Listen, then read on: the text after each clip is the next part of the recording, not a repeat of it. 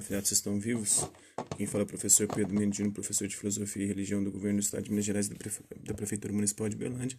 Estamos aqui para mais uma aula, para mais um vídeo, para mais um áudio, para mais um PET, um plano de estudos torturados ou tutorado do Governo do Estado de Minas Gerais. É o PET 3, volume 3, do terceiro bimestre de 2021, da semana 2 do oitavo ano do ensino fundamental 2 é, de ensino religioso. As unidades temáticas que a gente vai trabalhar agora são as crenças religiosas e filosofias de vida, os objetos de conhecimento são as crenças, filosofias de vida e esfera pública.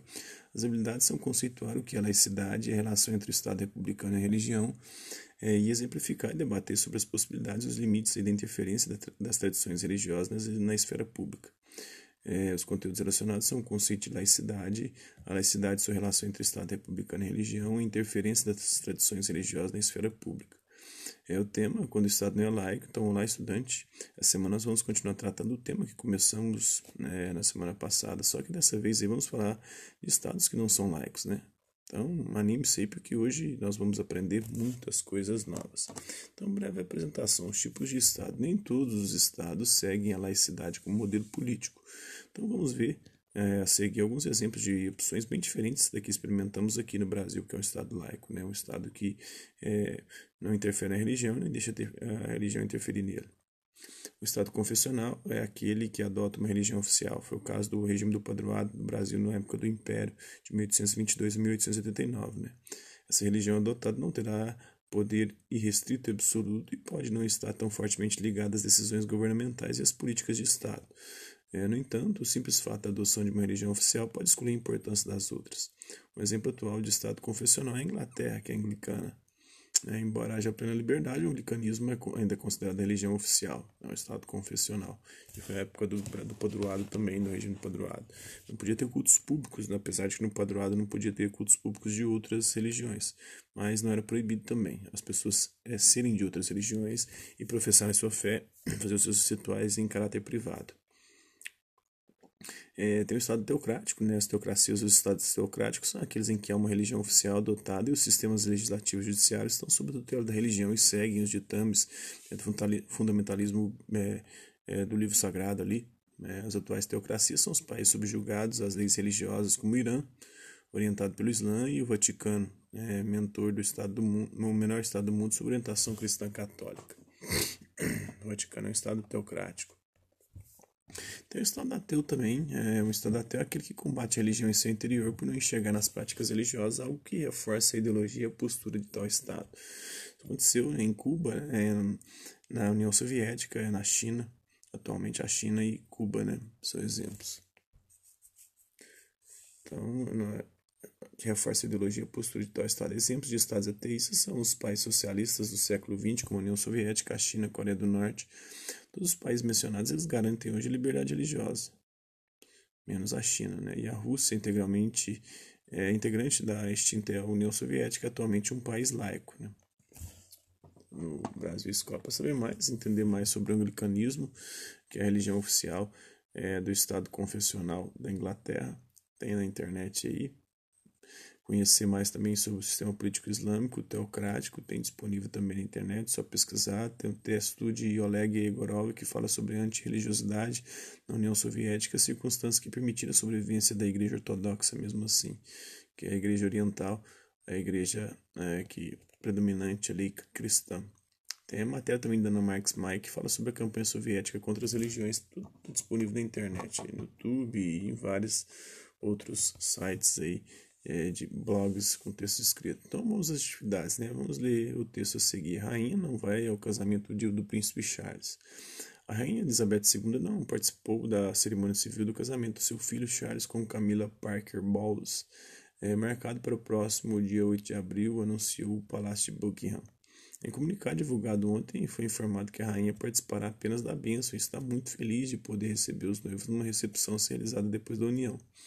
Ah, e os demais membros da família real participarão, claro, do serviço religioso na St. George Chapel, é, no castelo de Windsor, afirmou a porta-voz do palácio. Ela está muito contente de oferecer a recepção no castelo, mas sua principal preocupação é que a cerimônia civil seja o mais discreta possível, de acordo com o desejo dos noivos. Um especialista em família real e amigo pessoal de Charles afirmou que a rainha tomou uma boa decisão ao optar por não participar da cerimônia civil. É, segundo ele, Elizabeth II demonstrou claramente sua apoio à união, mas, como chefe da igreja anglicana na Inglaterra, não gostaria de um casamento num cartório. Que o casamento fosse religioso, né? Uma igreja anglicana. Atualmente, o anglicanismo é a religião oficial da Inglaterra, organizada durante o reinado de Henrique VIII, uniu católicos e protestantes ingleses sob uma mesma denominação religiosa. Sua criação, diferentemente de outras igrejas reformadas, aproxima-se mais de motivos políticos do que teológicos questões ali, né? O, o, o Henrique VIII queria casar de novo com uma outra mulher para tentar ter descendentes homens ali e acabou que a igreja não autorizou. Dessa forma, desde então, o monarca da Inglaterra, também o chefe da igreja anglicana, que é, tem basicamente a mesma estrutura de rituais é, e de dogmas da igreja católica, com exceção que tem mudado recentemente, tem sido mais liberal, até ordenando mulheres por esse motivo, a família real inglesa deve necessariamente professar o anglicanismo como religião e cumprir os seus princípios. Isso já trouxe muitos problemas pessoais para a família real. O texto retrata a ausência da rainha Elizabeth II do casamento de seu filho, o Charles, com Camila, que era divorciada também, né? Esse é o problema. Por esse motivo, eles tiveram de optar por um casamento civil e não religioso. A igreja anglicana que aí eles seguem a mesma estrutura, apesar de que essa é a grande contradição, né? O Henrique VIII queria casar de novo e não podia, né? Só permitia um casamento. E agora ela queria casar, é, o Charles queria casar de novo, era divorciada a mulher que ele queria se casar, então não podia também casar na igreja. Olha a contradição. Eles tiveram que optar por um casamento civil. Outros semelhantes aconteceram também ao longo da história. O rei Eduardo VIII, o tio da atual rainha, escolheu abdicar ao trono por ter sido impedido de se casar com a divorciada Wallis Simpson. Né? Por outro lado, percebemos que esse mesmo rigor não foi aplicado no caso do casamento do príncipe Harry com Meghan Markle, igualmente divorciada. Né? Ainda assim, o povo inglês pode usufruir de plena liberdade religiosa. Então, vamos responder as questões a seguir de acordo com os conhecimentos sobre laicidade e a, e a opinião pessoal. O Reino Unido é considerado um país confessional, mas com liberdade religiosa. Você considera essa liberdade verdadeira? Sim, né? com exceção ali, né? tendo em vista as imposições e restrições aplicadas à família real. Né? Toda religião tem seus dogmas, suas verdades de fé. Né? Eles podem casar, podem casar.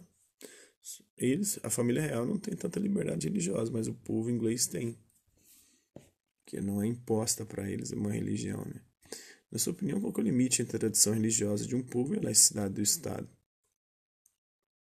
Desde que essa tradição religiosa do povo não queira se impor sobre todos, né, nem o Estado queira interferir também nessa tradição religiosa, querendo modificá-la. Aí tá de boa. O que vai seguir é o exemplo de publicidade antirreligiosa da extinta União Soviética. É, a tradução povo soviético está, com toda a determinação, expondo a natureza antipopular dos sectários, os criadores de seitas, né? Não importa em que Deus eles se possam apoiar com motivações próprias, os pregadores sectários, né, os religiosos, nem seus assistentes, encolhidos em buracos remotos e fétidos, deformam moral e fisicamente as pessoas, afastam-nas da vida profissional e social e corrompem os jovens. Do jornal Izvestia, cartaz da coleção In True Light, de 1962. Essas acusações são verdadeiras ou falsas? Falsas, né? Nem toda religião promove isso, apesar de que em alguns momentos e alguns elementos das religiões podem dar a entender isso, né? É, dessas seitas muitas vezes, né? Tem um Deus aí que quer se impor, as motivações para os pregadores e, seus assistentes, né? Eles ficam não encolhidos em buracos remotos e férteis, mas às vezes deformam moral e fisicamente as pessoas, sim. As religiões podem fazer isso, né? Afastando da vida profissional, nem tanto. E social acaba inserindo na vida social, mas né, de uma forma mais grupal ali, mais comunitária. Não corrompe os jovens, na verdade, quem corrompe é a sociedade civil, segundo a própria religião, é o mundo. Essas acusações são verdadeiras ou falsas? São falsas, né? A religião não é isso, apesar de que tem muitos problemas dentro das religiões. Esse tipo de postura é compatível com a laicidade do Estado? Não. Isso é um tipo de Estado ateu que renega tudo e qualquer religião. A Sharia é a lei islâmica, que se baseia no Corão e no Hadith, que é o registro aí das palavras e atos de Maomé. Ela contém premissas para todos os aspectos da vida. Sua aplicação atualmente é objeto de disputa entre muçulmanos conservadores e liberais. Por isso vemos diferenças de comportamento nos países islâmicos. Alguns são mais rigorosos no cumprimento da Sharia, outros adotam posicionamentos mais abertos. A situação das mulheres é um dos temas que possui maior variação entre os países do mundo islâmico. O Estado que adota as premissas de uma tradição religiosa como fundamento para suas leis é chamado de Estado democrático? Não. Democrático é um Estado governado pelo povo, onde o povo ou atua diretamente na política ou elege representantes para atuar. Estado fanático tem um pouco de fanatismo, né? tem um pouco de fundamentalismo religioso, mas não é esse o nome. Estado sistemático? Não, porque não é. Apesar de ser baseado no sistema religioso, não é um Estado sistemático. As mulheres afegãs têm que vestir burcas, né? É um Estado teocrático, letra D. Então é isso aí. Espero que vocês tenham gostado do vídeo, compreendido o conteúdo que possa tê-los ajudado aí na confecção do seu pet. Hasta la vista, babies, e até a próxima.